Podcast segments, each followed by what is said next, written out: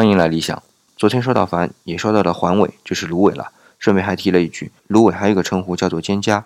蒹葭就是坚直坚固的坚加上草字头，而葭呢，就是假如的假去掉单人旁加上草字头。这个蒹葭我们最熟悉的就是“蒹葭苍苍，白露为霜，所谓伊人，在水一方”。这是出自于《诗经·国风·秦风·蒹葭》啊。在这里，如果把蒹葭换成环尾，变成环尾苍苍，就觉得别扭。芦苇也是一样，这就是牵涉到音韵学了，就不深入展开了。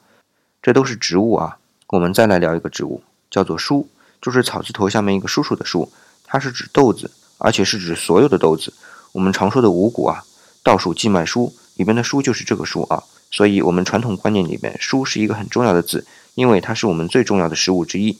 当然，它还能引申出来用，比如成语“疏水成欢”，这里的疏水就是指豆子和水，引申出来用就是最普通的食物。这个成语是说，即使只能吃最普通的食物。也要尽心赡养父母。